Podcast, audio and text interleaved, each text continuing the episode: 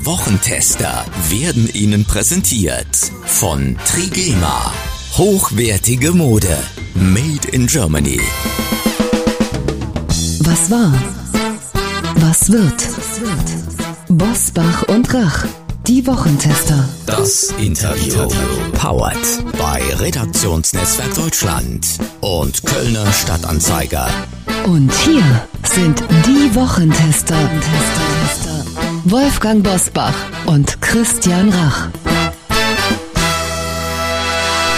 Hallo und herzlich willkommen. Hier ist Uli Jorges aus Berlin. Ich vertrete heute Wolfgang Bosbach. Hallo auch von Christian Rach aus Hamburg. Sie hören eine Interviewfolge der Wochentester mit dem Sicherheits- und Terrorismusexperten Peter R. Neumann. Sehr guter Mann. Wie ernst ist die Bedrohungslage in Deutschland? Jetzt in dieser Folge. Heute zu Gast bei den Wochentestern Peter R. Neumann, der Professor für Sicherheitsstudien am King's College in London bewertet die israelische Strategie gegen die Hamas und er appelliert daran, diesen Krieg mit Augenmaß zu führen. Er warnt davor, dass der islamische Staat in Deutschland wieder aktiv werden könnte und sieht eine so große Bedrohung für Deutschland wie seit zehn Jahren nicht mehr. Wir sprechen mit ihm über das Risiko von Terroranschlägen und über Israels Bodenoffensive in Gaza. Herzlich willkommen bei den Wochentestern. Hallo, guten Tag. Ihr aktuelles Buch Logik der Angst beschäftigt sich mit der rechtsextremen Gefahr und ihren Wurzeln. Was ist denn zurzeit für Deutschland gefährlicher, der Rechtsextremismus oder der Islamismus? Oder reichen die sich die Hände? Naja, also ich habe immer ja schon argumentiert, dass das die zwei großen Bedrohungen für die liberale Demokratie sind. Und natürlich ist das nicht immer exakt dasselbe. Es gibt unterschiedliche Perioden, wo das eine mal stärker und das andere mal schwächer ist. Und bis zum 7. Oktober war es eigentlich so, dass der Islamismus stagniert hat. Er ist sogar etwas zurückgegangen. Wir hatten lange Zeit keine Anschläge mehr von Islamisten oder Dschihadisten. Aber das hat sich am 7. Oktober geändert. Und jetzt ist er plötzlich der Islamismus wieder da. Ich würde sagen, aktuell ist er wahrscheinlich die größere Gefahr als der Rechtsextremismus. Aber man muss aufpassen, wenn das eskaliert, dann kann es sein, dass auch die Rechtsextremisten davon quasi hochgeschaukelt werden. Also diese zwei Gefahren befinden sich in einer Beziehung zueinander. Wir haben Aufmärsche von Islamisten in Berlin, in allen großen Städten gesehen, unter anderem aber auch in Essen, wo dann auch ganz offensiv die Errichtung eines Kalifats in Deutschland gefordert wird. Das wirkt ja eher so wie eine Kraft Probe zwischen Staat und diesen Bewegungen während Demonstrationen. Sind wir da an einem gefährlichen Kipppunkt? Müssen wir uns in dieser Beziehung auch Sorgen um unser Land machen? Ja, schon, äh, denn das zeigt ja so ein bisschen die Polarisierung in der Gesellschaft, auch die Bruchlinien in der Gesellschaft, die immer schärfer werden wo auch auf verschiedenen Seiten die Forderungen immer extremer werden und natürlich eben jetzt auf islamistischer Seite auch so eine Art Machtdemonstration versucht wird. Was ich für am gefährlichsten halte, ist, dass durch die Situation am 7. Oktober eigentlich viele neue Leute in diese Bewegung mit reingezogen werden über dieses Thema Israel, Palästina, Hamas, Gazastreifen. Und dass jetzt die Gefahr besteht, dass sich auch wieder neue terroristische Netzwerke bilden, die daraus entstehen und dass Leute früher oder später dann auch zur Tat schreiten. Und ich glaube, das wäre wirklich, wirklich schlimm, weil die Gesellschaft ist ohnehin schon polarisiert. Wenn jetzt noch Terrorismus dazu kommt, also Gewalt, dann wird das nochmal ein Zacken schärfer und der Diskurs in der Gesellschaft wird dadurch nochmal schwieriger. Wie ist denn zu erklären, lieber Herr Professor Neumann, das ist für mich so das Auffälligste, muss ich sagen, dass eine klar terroristische Bewegung wie die Hamas eine solche unglaublich große Massenbasis hat. Also die Menschen, die ähm, international in großen Städten umherziehen und sich solidarisch erklären mit der Hamas, sind völlig unbeeindruckt von deren Massakern. Wie geht das? Warum?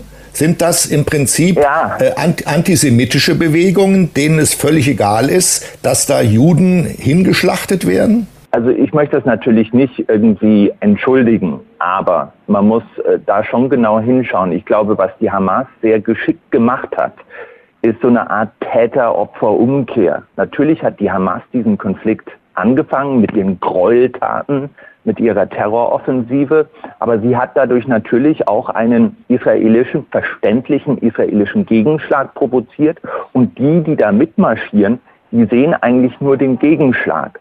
Die sehen natürlich auch die zivilen Opfer, die dabei rauskommen und die sagen, eigentlich sind die Israelis der Täter. Das ist natürlich vollkommen falsch, das ist auch absurd, aber das ist genau die Täter-Opfer-Umkehr, die die Hamas beabsichtigt hatte.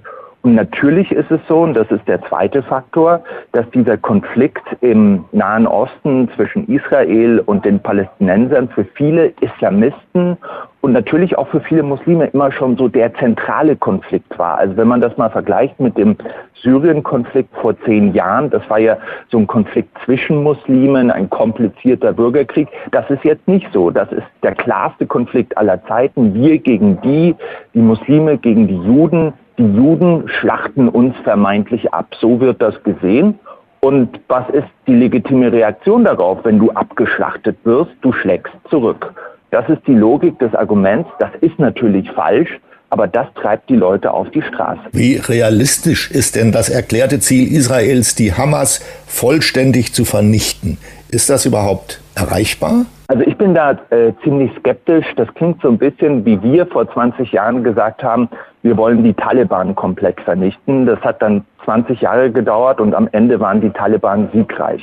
Was wir damals nicht verstanden haben, und ich glaube, den Fehler begeht möglicherweise Israel jetzt auch, ist, wie eng diese Bewegung mit der Gesellschaft verwoben war. Die Hamas ist natürlich eine Terrororganisation, aber sie ist eben nicht nur eine Terrororganisation, sie ist auch die Regierung im Gazastreifen. Sie ist eine politische Partei, sie ist eine religiöse Bewegung, sie betreibt Krankenhäuser, Kindergärten, Schulen. Also die gesamte Gesellschaft im Gazastreifen ist mit dieser Gruppe verwoben und das alles zu beenden durch militärische Gewalt allein, das stelle ich mir als sehr, sehr schwierig vor. Und viele Leute, die eigentlich mit den Israelis sympathisieren, so wie ich oder auch die Amerikaner, sagen den Israelis, ihr müsst da ein bisschen vorsichtig sein. Ihr müsst auch basierend auf unserer eigenen Erfahrung in Ländern wie Afghanistan, ihr müsst militärisch erreichbare Ziele formulieren und dann auch den Punkt erreichen, wo ihr bereit seid, euch zurückzuziehen auch wenn möglicherweise diese Bedrohung nicht für alle Zeiten und für ewig erledigt ist. Herr Neumann, Sie haben gerade gesagt, die Hamas ist die Regierung im Gazastreifen. Wenn man die Nachrichten aufmerksam verfolgt, dann hört man immer nur, dass das Gesundheitsministerium von der Hamas mhm. geführt. Das ist eigentlich so eine, eine feststehende Redenwendung. Ja. Dann sagt man, also man hört eigentlich gar nicht, dass die Hamas die Herrscher des Gazastreifens sind, sagen wir Regierung des Gazastreifens sind, sondern immer nur über Gesundheitsministerium wird gesprochen. Ist das eine Verniedlichung? Erste Frage. Und die zweite Frage, Sie haben gerade äh, auf die Frage von Uli Jörs gesagt, kann man die Hamas da überhaupt vernichten? Vermutlich nicht. Da werden Sie recht haben in der Einschätzung. Aber wie lange wird dann mit dieser Erkenntnis die israelische Offensive denn noch dauern? Sprich, wie lange dauert Ihrer Meinung nach der Krieg im Gaza? Bis alles komplette Ruine ist, der nördliche Teil zumindestens, äh, gibt man dann Ruhe oder was ist damit los? Also sind zwei große Fragen. Ich würde mal mit der ersten anfangen. Wie ist das mit diesen Zahlen, die da präsentiert werden? Da gibt es ein gutes Beispiel, nämlich diese vermeintliche Bombardierung äh, des Krankenhauses ähm, am Anfang des Konflikts vor zwei Wochen, wo dann dieses Gesundheitsministerium der Hamas gesagt hat, innerhalb weniger Minuten, dass dieses Krankenhaus von den Israelis angegriffen wurde und dass mindestens 500 Kinder gestorben sind. Und äh, wir wissen ja mittlerweile, es haben ja viele Nachforschungen stattgefunden, diese Rakete, die dort abgeschossen wurde, die kam nicht von den Israelis, die kam von einer anderen palästinensischen Gruppe, die war fehlgeleitet und die hat auch nicht das Krankenhaus getroffen, die hat den Parkplatz vor dem Krankenhaus getroffen und wahrscheinlich sind bei diesem Angriff nicht 500 Menschen umgekommen und schon gar nicht 500 Kinder, sondern vielleicht ein oder zwei Dutzend. Das ist natürlich nach wie vor schlimm, aber das ist viel, viel weniger als am Anfang äh, rausposaunt. Und das hätte eigentlich alle Medien ziemlich skeptisch machen müssen gegenüber diesen Angaben des Gesundheitsministeriums der Hamas. Ich glaube, das sind oftmals falsche Angaben. Natürlich sterben Zivilisten im Gazastreifen, aber man kann definitiv diese Zahlen nicht für bare Münzen nehmen. Und man sollte auch nicht so tun, als wäre das, sage ich mal, eine Meinung und die Meinung der Israelis ist eine andere Meinung und die Wahrheit liegt irgendwo in der Mitte. Auch das ist falsch. Ich glaube, äh, dass man den offiziellen Zahlen aus Israel erstmal mehr Vertrauen schenken kann, aber dass natürlich Medien auch eigene Nachforschungen betreiben sollten. Auf jeden Fall nicht die Zahlen der Hamas einfach so zu glauben. Was das Ziel der Israelis im Gazastreifen angeht, das ist die große Frage. Ich denke, es muss darum gehen, einfach die Terrorinfrastruktur, das Terrorökosystem der Hamas so weit zu zerstören, dass es der Hamas auf Jahre nicht möglich sein wird, so etwas wieder aufzubauen und so eine Terroroffensive wieder zu starten. Darum muss es gehen. Und dann vielleicht, wenn man das geschafft hat, wenn man die Hamas militärisch besiegt hat, dann müsste es vielleicht darum gehen, eine Art äh, internationale Regierung im Gazastreifen, vielleicht auch von den Arabern bezahlt, zu bekommen, die den Gazastreifen zusammen mit den Israelis kontrolliert und da Stück für Stück wieder Wiederaufbau betreibt, von den Arabern bezahlt und den Menschen dort eine bessere Zukunft anbietet. Das klingt natürlich noch wie eine totale Fantasie, wenn man sich anschaut, was aktuell passiert, aber ich glaube, das ist die einzig realistische Vision und wird wahrscheinlich auch noch Jahre dauern. Wolfgang Bosbach und Christian Rach sind die Wochentester. Tester. Tester. Werbung. Aufmerksame Hörerinnen und Hörer der Wochentester wissen sofort Bescheid, wenn ich das Stichwort 100% Made in Germany nenne, denn wir haben wieder ein exklusives Angebot für Sie von Trigema, Deutschlands größtem Hersteller von Sport- und Freizeitbekleidung. Wir haben Trigema auf die Probe gestellt und sind überzeugt. Top-Qualität zum fairen Preis wird auch Ihnen gefallen. Trigema Textilien entsprechen unter anderem der strengen Ökotex Made in Green Richtlinie. Mit einem geringeren Wasserverbrauch bei der Produktion, weniger Einsatz von Chemie, eigener Stromgewinnung und kürzeren Transportwegen.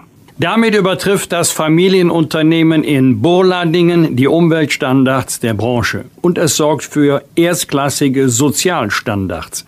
Denn während Innovation die erfolgreiche Entwicklung guter Produkte bedeutet, ist es für die Familie Grupp gleichzeitig eine Selbstverständlichkeit, die Arbeitsplätze auf der Schwäbischen Alb zu garantieren.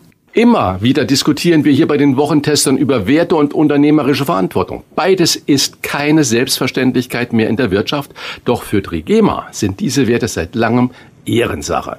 Seit 1969 gibt es im Unternehmen weder Kurzarbeit noch betriebsbedingte Entlassungen. Und eines ist mir an dieser Stelle ebenfalls wichtig zu erwähnen. Trigema liefert mit dieser Werbung auch einen wesentlichen Beitrag, dass Sie, liebe Hörer und Hörerinnen die Wochentester gratis hören können. Nachhaltige Produktion und soziale Verantwortung und Textilien made in Germany, die man gerne trägt. Unser Tipp, testen Sie Trigema doch einmal zum Vorzugspreis. Mit dem Rabattcode Wochentester10 sparen Sie 10% auf Ihren gesamten Warenkorb im Trigema Online-Shop und erhalten zusätzlich kostenlosen Versand innerhalb Deutschlands. Den Online-Shop erreichen Sie im Internet unter trigema.de slash Wochentester. Alle Informationen zum exklusiven Wochentester-Rabatt von Trigema finden Sie selbstverständlich auch in unseren Show Notes.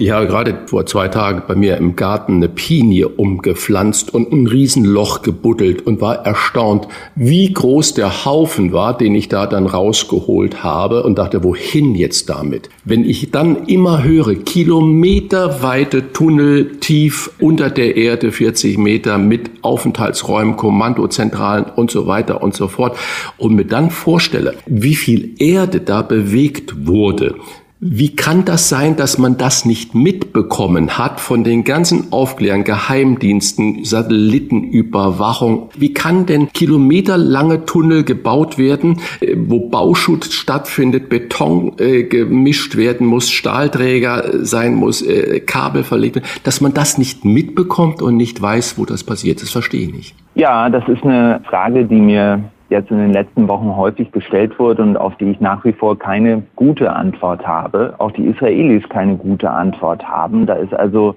wirklich ein totales Versagen passiert im Prinzip der Sicherheitsbehörden. Vielleicht war man auch sich selbst zu sicher. Also ich habe mit vielen israelischen Generälen gesprochen, Nachrichtendienstlern, die mir vor dem 7. Oktober erklärt haben, der Gazastreifen. Wir haben den so komplett durchdrungen mit unserer Überwachung, mit unseren Informanten. Wir wissen, wenn dort ein Sack Reis umfällt. Offensichtlich war es doch nicht so. Und vielleicht war es auch so, dass man zu viel Informationen hatte.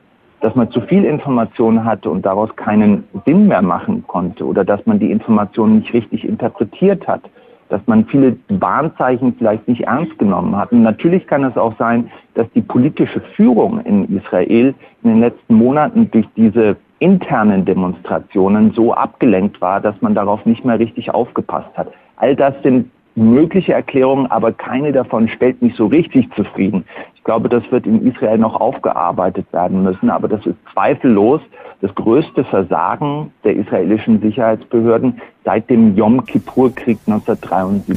Es wird ja darüber diskutiert, dass die Israelis möglicherweise zu wenig menschliche Quellen im Gazastreifen hatten, dass sie sich zu sehr darauf verlassen haben, äh, die ganze Region technisch aufzuklären. Ist das eine Lehre, die die Geheimdienste aus diesem Fall generell ziehen? Man braucht immer noch den guten alten Agenten? Das stimmt. Nun weiß ich nicht ganz genau, wie viel Informanten die Israelis dort am Boden hatten, aber es stimmt schon. Das stimmt nicht nur für die Israelis, das stimmt für Geheimdienstarbeit insgesamt.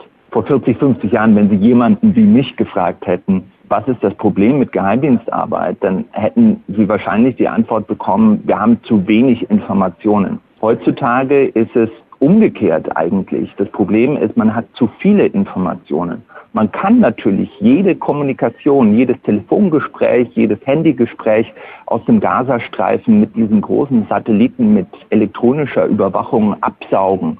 Aber wer soll sich das alles anhören? Und was ergibt daraus Sinn, was ist wichtig, was ist weniger wichtig. Wenn man sich nur auf diese ganzen elektronischen Quellen verlässt, dann geht einem so ein bisschen auch der Kontext verloren und man weiß gar nicht mehr so richtig zu unterscheiden, was ist eigentlich von Bedeutung und was ist nicht von Bedeutung. Und vielleicht war das auch mit einer der Fehler, die hier gemacht wurden.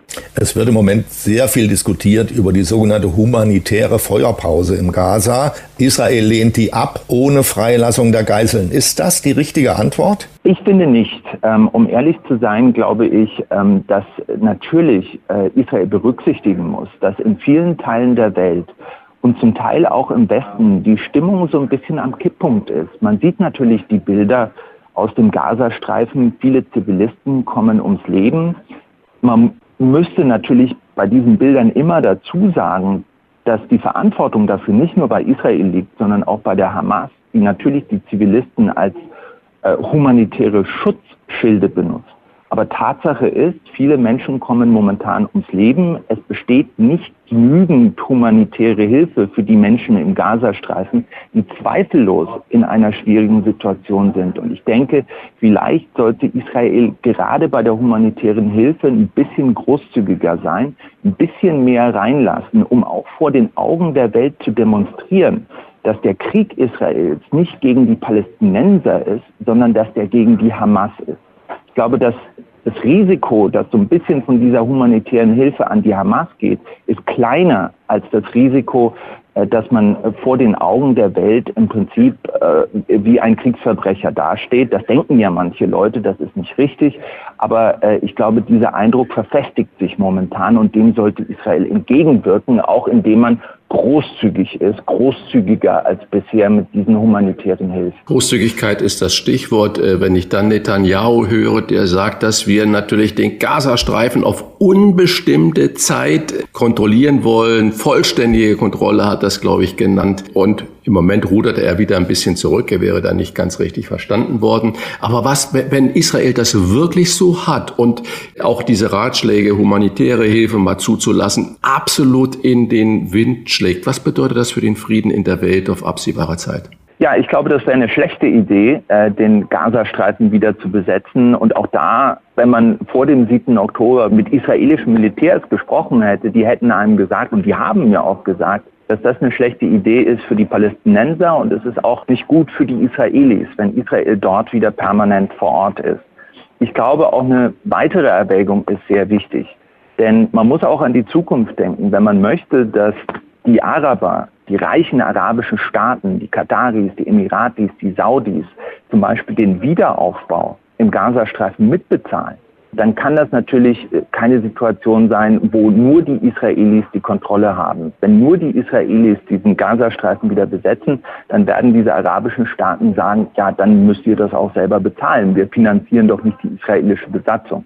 Also auch da muss man ein bisschen an die Zukunft denken, kreativer denken und sich überlegen, was ist gut für die Leute dort und was ist gut für Israel und eine Besetzung ist es wahrscheinlich nicht. Und das denken zum Beispiel auch die Amerikaner, die wichtigsten Unterstützer der Israelis, die den Israelis bereits gesagt haben, das läuft nicht. Wir sehen das nicht und wir möchten nicht, dass ihr das macht. Wird ja auch diskutiert, dass der Gazastreifen möglicherweise von der Westbank aus mitregiert wird, also von der palästinensischen Regierung des Präsidenten Abbas. Das ist allerdings eine hochkorrupte Regierung außerdem sehr schwach nach meinem Eindruck. Ist das realistisch, das anzunehmen, dass die von dort aus in den Gazastreifen hineinregieren? Ja, also das war ja schon lange Zeit der Fall, äh, bis dann die Hamas die Macht übernommen hat. Äh, Sie haben recht. Also die palästinensische Autonomiebehörde ist natürlich ähm, überaltert, sie ist sklerotisch, sie ist korrupt, sie ist unfähig. Und das ist ja immer das Problem gewesen, dass die Palästinenser keine wirklich gute Alternative zur Hamas gehabt haben. Ich glaube, da könnten zum Beispiel auch die Europäer eine Rolle spielen, dabei mitzuhelfen, diese palästinensische Autonomiebehörde zu erneuern, zu verjüngen, ihr dabei zu helfen, moderne Regierungsformen zu praktizieren, natürlich auch sie unkorrupter zu machen. Das wäre die Voraussetzung dafür, dass das dann tatsächlich auch eine überlebensfähige Regierung auch im Gazastreifen wäre. Lassen Sie uns zum Schluss, lieber Professor Neumann, noch einen kurzen Blick auf die AfD werfen, das heißt auf die Rechtsradikalen in Deutschland. Die AfD ist stabil die zweitstärkste Partei hinter der Union. Viele sagen ja, die AfD-Wählerinnen und Wähler sind nicht alle Nazis. Auf der anderen Seite ist nach dem Thüringer Landesverband auch der in Sachsen-Anhalt nun vom Verfassungsschutz als erwiesen rechtsextrem eingestuft worden. Wie weit rechts also denken die Deutschen wirklich? Naja, die Partei, die Führung der Partei, besonders der Kreis um Höcke, das sind schon Rechtsextreme und der hat sich ja seit Jahren in dieser Richtung geäußert. Aber das muss man unterscheiden von den Wählern der AfD. Und wir hatten ja in der Vergangenheit einige Studien, sei es Allensbach, Borsa oder die sogenannte Mitte-Studie, die alle gezeigt haben, dass mindestens die Hälfte der AfD-Wähler kein gefestigtes rechtsextremes Weltbild haben.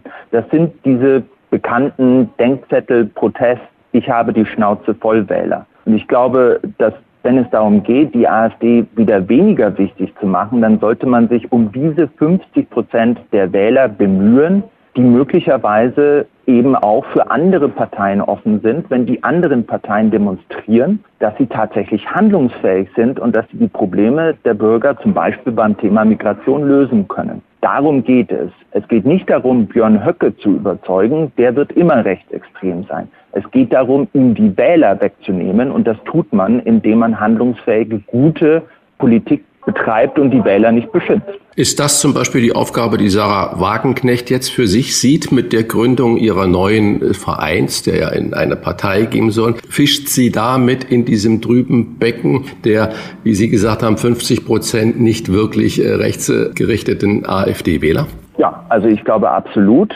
Das hat man ja auch schon in verschiedenen Umfragen gesehen. Die Wähler für Frau Wagenknecht, die hypothetischen Wähler für Frau Wagenknechts Partei kommen ja bestimmt mindestens zur Hälfte von der AfD. Und äh, das zeigt ja, dass äh, offensichtlich diese AfD-Wähler, die eine bereit waren, eine rechtsextreme Partei zu wählen, jetzt bereit sind, eine Partei zu wählen, die natürlich auch populistisch ist, aber zumindest nicht rechtsextrem. Also da besteht schon viel Bewegung. Und ich glaube, man sollte da nicht einfach sagen, die sind alle rechtsextrem und können wir alle vergessen und es ist alles hoffnungslos. Nein, die Parteien müssen sich um diese Wähler bemühen und die kann man auch wieder zurückgewinnen, zurück ins demokratische Spektrum. Momentan geht zurück zu einer anderen populistischen Partei. Aber ich glaube, da ist viel Bewegung drin und ich glaube, es ist auch noch nicht entschieden, was nächstes Jahr bei den Wahlen in Ostdeutschland passieren wird. Herr Neumann, dann geben Sie mal aus Ihrer Erfahrung heraus den etablierten Parteien bitte nur drei kurze Antworten. Was können Sie tun gegen Wagenknechts Partei und gegen AfD? Also erstmal das Thema Migration ist ein Thema, wo die demokratischen Parteien eine Lösung finden müssen. Und es gibt auch verschiedene Lösungen. Wir haben jetzt keine Zeit darüber zu diskutieren, aber es gibt äh, absolut Vorschläge, die die Zahl äh, der Migranten in Deutschland äh, reduzieren würde und vor allem die das Gefühl entstehen lassen würden, und das ist ja das Wichtige, das Gefühl entstehen lassen würden, dass der Staat die Situation wieder unter Kontrolle hat. Die Leute sind ja nicht unbedingt gegen Migration, aber sie mögen nicht, dass hier eine scheinbar unkontrollierte Situation entstanden ist. Da gibt es Möglichkeiten, das muss man lösen. Zweitens, aufhören, die Wähler zu beschimpfen. Es gibt viele weiße alte Männer, die zur Wahl gehen. Und weißer alter Mann ist ja eine Beschreibung, aber es ist auch ein Schimpfwort, was von Linken verwendet wird. Man sollte sich mit weißen alten Männern und deren Problemen auseinandersetzen, ihnen zuhören und die, soweit es geht, adressieren. Dann wählen sie auch nicht AfD. Und dann drittens muss man natürlich auch mit den Wählern der AfD realistisch sein und sagen, das, was die AfD vorschlägt, die AfD sagt ja im Prinzip, wir gehen zurück in die 90er, wo es vermeintlich keine Migranten gab, keine politische Korrektheit. Wir drehen die Uhr zurück. Da muss man auch ehrlich sein mit den Wählern und sagen, die Uhr können wir nicht zurückdrehen. Das Deutschland, das wir haben, ist das Deutschland, mit dem wir arbeiten müssen. Versuchen wir das Beste daraus zu machen. Die Illusion, es gäbe für jedes Problem eine einfache Lösung, das ist eine Illusion. Wir müssen das Beste aus dem machen, was wir haben. Die Uhr zurückdrehen lässt sich nicht. Wer dieses Thema noch vertiefen möchte, dem empfehlen wir das neue Buch von Peter Neumann, Logik der Angst, die rechtsextreme Gefahr und die Wurzeln. Wir sagen vielen Dank, lieber Peter Neumann, für dieses wie immer erhellende Gespräch und Ihre Ansichten. Danke. Herzlichen Dank. Dankeschön. Bosbach und Rach. Im Internet diewochentester.de das waren die Wochentester, das Interview mit Unterstützung vom Kölner Stadtanzeiger und dem Redaktionsnetzwerk Deutschland. Wenn Sie Kritik, Lob oder einfach nur eine Anregung für unser Podcast haben, schreiben Sie uns auf unserer Internet- und auf unserer Facebook-Seite. Fragen gerne auch per Mail an kontakt@ diewochentester.de. Wenn Sie uns auf einer der Podcast-Plattformen abonnieren und Mitglied im Wochentester Club werden, freuen wir uns ganz besonders. Alle Informationen zum Wochentester Club erhalten Sie im Internet auf www.diewochentester.de. Danke fürs Zuhören. Vielen Dank auch von mir und eine gute Woche. Was war? Was wird? Was wird? Wolfgang Bosbach und Christian Rach sind die Wochentester. Ein maßgenau Podcast. Powered bei Redaktionsnetzwerk Deutschland und Kölner Stadtanzeiger.